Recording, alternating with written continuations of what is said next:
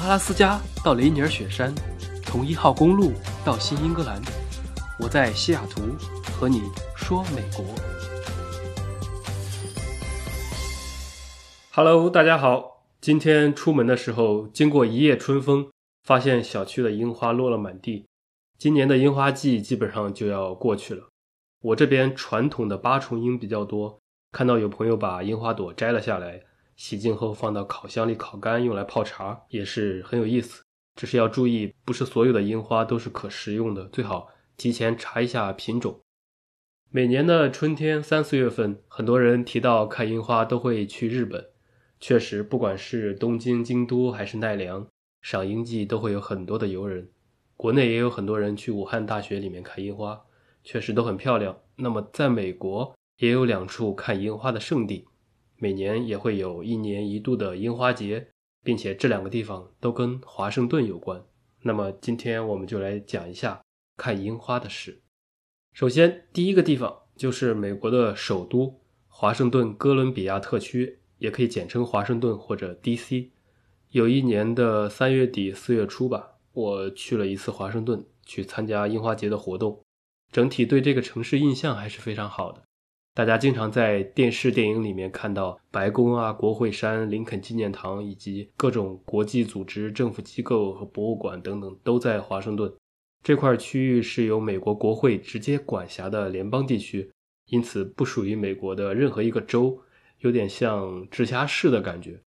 在华盛顿看樱花，坐地铁加上步行应该是最佳的出行方式了，或者你可以打一下 Uber 等等。因为本身这个城市不大，嗯，规划的也非常的整齐，加上地铁站基本上遍布主要的大街小巷以及机场，所以算是比较方便的一个城市。每年这里大概有三千多株樱花争相怒放，这个时期的华盛顿就会一扫那种首都的庄重氛围，而沉浸在热烈的花海中，比较妖娆的感觉。因为华盛顿的樱花节基本上是全美国最大的赏樱活动。来庆祝这个整个春天的到来，而这个樱花节的由来呢，跟日本也有关系。是一九一二年东京市长来访问美国期间，赠送了华盛顿三千株樱花，然后当时的美国第一夫人和日本大使夫人一起在华盛顿的潮汐湖旁边亲手栽下了最早的两株樱花。大家来 D.C. 看樱花的话，百分之九十九的人都选择去了潮汐湖畔。因为有数千株樱花栽种在湖边，围绕一圈，你可以到湖里面来划船，来体验一下春风的气息；也可以躺在草坪上野餐，或者就是晒太阳，感受一下这种樱花飘落满身的感觉。隔着湖眺望，我当时可以清晰的看到美国的一个标志性建筑，就是第三任总统托马斯·杰弗逊的纪念堂。它是一座古希腊神殿式的那种圆顶白色大理石建筑。这种情况下，蓝天。大理石倒映在湖水里，再加上天空中和水中飘落的这种粉色的花瓣，让庄严的华盛顿就增添了一丝浪漫的气息。我当时感觉就是连整个空气都是粉色的，仿佛在仙境一般，非常好看。华盛顿的樱花在花期鼎盛的时候，我查了一下，一度可以超过东京的樱花数量，所以是绝不逊色于在日本看的。另外，相对于日本略带一点这种禅意和唯美风格的华盛顿的樱花，更加的开阔和锦绣壮观。我当时在潮汐湖畔就找了一棵樱花树，在树下野餐了一顿，然后晒了会儿太阳，拍了拍照，大概待了半天，接着就去继续闲逛华盛顿这个城市。其实你沿着呃这个樱花线走个十几分钟，一路上会有好几个著名的博物馆和美术馆。我是各类博物馆的粉丝，基本上去很多地方就干两件事：一是到处找好吃的，另外一个就是逛博物馆。景点去不去都无所谓。在华盛顿，你肯定不能错过的就是国家自然历史博物馆。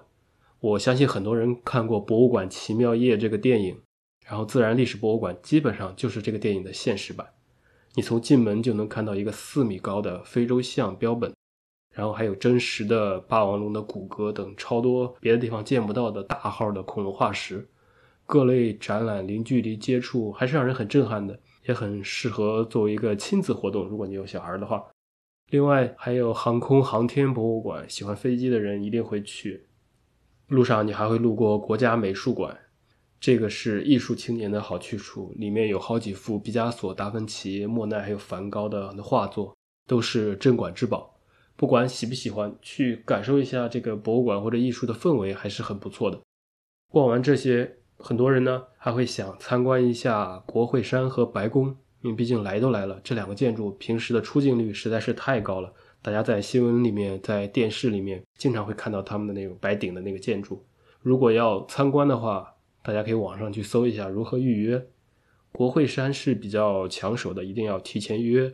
然后白宫进去就更麻烦，毕竟相当于你在中国要去参观中南海一样，这个要提前预很久来预约申请，尤其是针对外国人有一些特殊的政策，很多人没时间来约，就只能在外围走一走看一圈。运气好的话，你还可以看到总统出门或者在花园里面讲话呀、参加活动等等。然后不管什么时候去，有一个比较好玩的事儿，就是你肯定能够看到在门口集会的、抗议的，有时候还有各种骂政府的、反对总统的，摆着摊儿或者放着广播在那里搞一些所谓的反动事情的，很有意思，可以感受一下不同制度下面民众啊发表声音的不同途径。总之，华盛顿是美国的首都、政治中心，一路上你可以看到不少历代总统的雕塑啊、各种纪念碑啊。如果有机会你春天来这里的话，一定要逛一逛华盛顿 D.C. 的樱花节。那么说完华盛顿啊，它可以说是美国最大的樱花活动。接下来我要说的就是第二个地方，它有点像是美国比较文艺的樱花，在哪儿呢？那就是我所在的城市了，西雅图。然后准确点的地方就是位于西雅图的华盛顿大学里面。华大历史悠久，一八六幺年就建校了。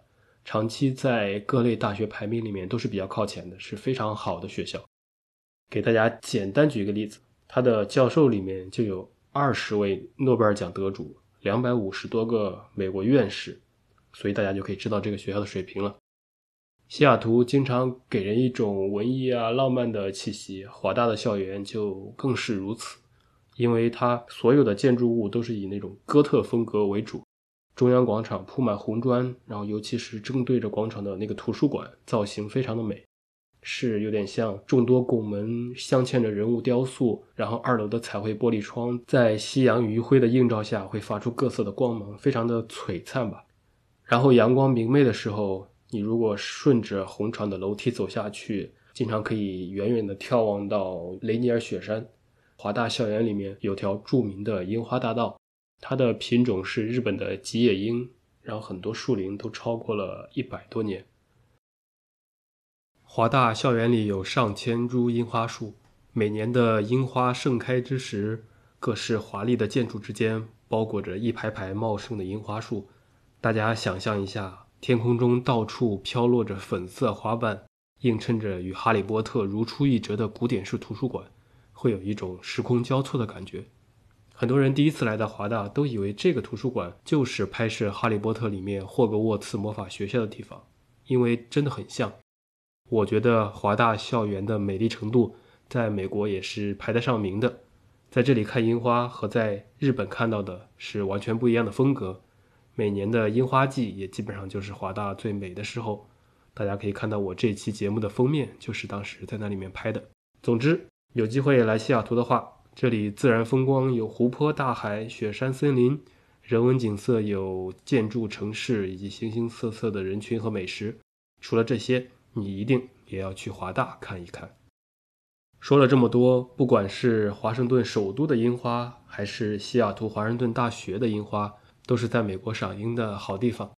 二零二零年感觉什么都还没有干，居然就已经五月份了，所以今年时间真的是过得很快。国内这两天也放假了，趁着春夏之交，天气最好的时候，很多人都会就近放松一下心情，吃喝玩乐。我这里也祝大家五一节快乐！非常感谢各位的收听，也希望大家能够继续关注和转发我的节目。我们下期再见。